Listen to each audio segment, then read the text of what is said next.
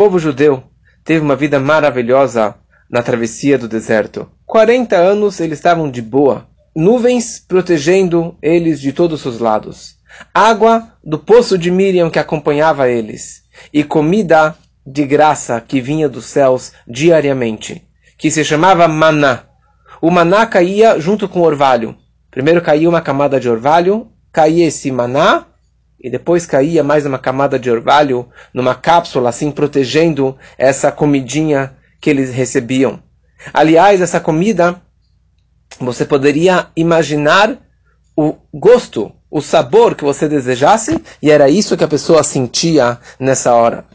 Todos os dias caía o maná, durante 40 anos, fora o Shabat.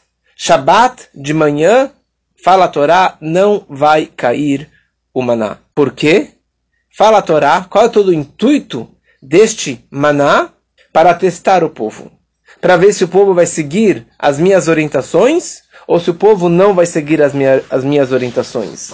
Eu orientei para que ninguém saísse no Shabat de manhã para colher. E eu queria saber se realmente eles iriam guardar essa ordem.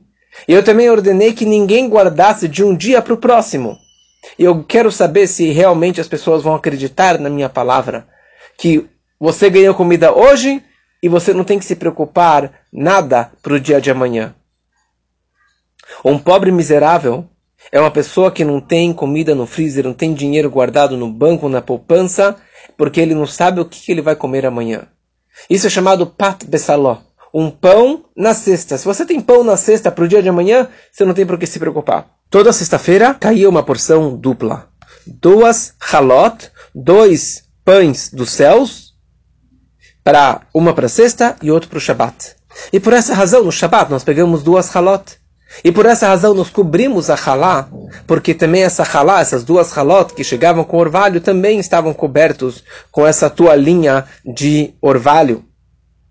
Mas qual é todo o intuito desta dessa, dessa, desse milagre, dessa maravilha que Deus fazia, fez para o nosso povo durante 40 anos? Qual é todo o propósito dessa. Qual é a mensagem para a nossa vida de tudo isso?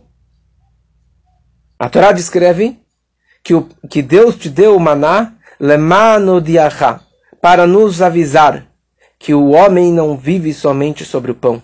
O homem vive das palavras de Deus que pi Hashem Adam. O homem vive das palavras de Deus. E aqui tem algumas mensagens para a nossa vida. Primeiramente, a gente tem que saber que não é o pão, não é a farinha que nos sustenta. Não é a comida que nos sustenta. E não é o dinheiro que nos sustenta. O que sustenta é a palavra de Deus, que está fazendo criar a cada instante essa farinha, este pão, esta comida, esse dinheiro. E isso é um grande teste se você realmente acredita em Deus. E esse que foi todo o intuito durante os 40 anos que o povo estava no deserto. Eles recebiam diariamente um pão que caía dos céus. E aí, nessa hora, óbvio que você vai ter fé e esperança, bitachon em Deus. É fácil. Se você vê um milagre acontecendo, você vê um pão caindo dos céus, então é fácil nessa hora você acreditar em Deus. O maior teste é quando eles entrassem em Israel. No momento que o homem começa a arar a terra, você coloca uma semente e de repente brota um trigo, brota uma fruta. Você investe um dinheiro e de repente brota uma fortuna. E é muito comum do ser humano pensar e atribuir todo o crédito para si mesmo. Eu semeei, eu arei a terra, eu trabalhei, eu ganhei a comida e eu ganhei aquele dinheiro. Deus, não existe Deus. No deserto foi um milagre, mas quando a gente entra numa terra normal, numa terra de Israel, numa terra que tem que trabalhar para ganhar dinheiro, então aí não existe Deus. Para que ninguém imagine dessa forma, até o dia de hoje, a mensagem foi guardada. Aliás, um pedacinho desse maná foi guardado do lado da arca sagrada por uma mensagem eterna. No momento que o povo pensasse que Deus não vai suprir as nossas necessidades, era só ver esse pão dos céus. Deus que dá todas as nossas necessidades. E aqui é interessante. Apesar que esse pão caía dos céus, mas ao mesmo tempo não entrava por uma sonda, não entrava numa cápsula direto na boca da pessoa. Dependendo do nível de santidade daquela pessoa e de retidão, tinha suas diferenças. Se ele era um tzadik, um justo, caía na porta dele. E já vinha um pãozinho pronto. Mas mesmo assim ele precisava sair de casa e pegar aquele pão e preparar e fazer a comida. Um Benoni, o intermediário, ele precisava andar um pouquinho mais longe de casa para achar o seu pãozinho que vinha no formato de um bolo mais maçudo.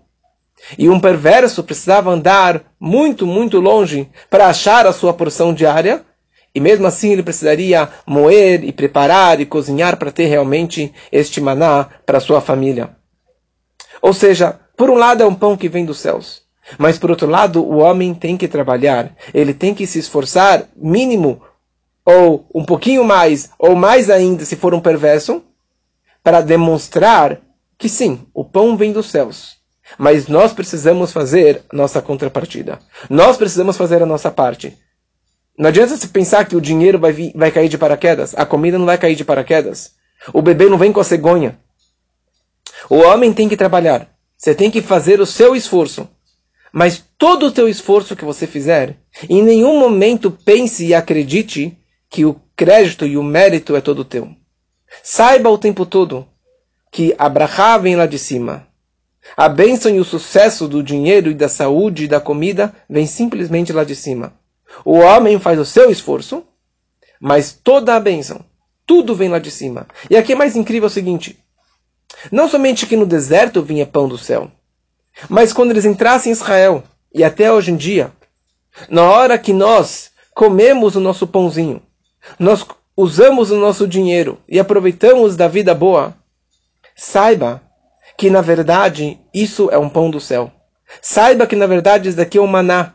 É um presente que Deus está dando para você, camuflado como pão, como dinheiro, como saúde que você trabalhou, que você malhou para conseguir essa saúde maravilhosa. Mas saiba que tudo na verdade vem lá de cima.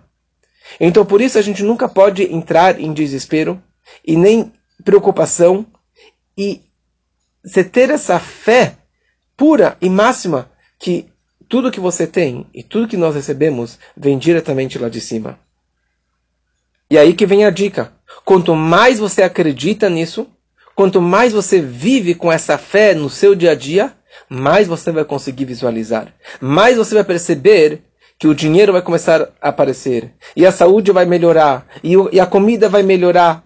Por quê? Porque tudo vem lá de cima mas depende da minha fé, da minha convicção. Esse que é o nosso trabalho. E quanto mais vivemos dessa forma, mais iremos atrair a bênção divina em tudo que nós precisamos.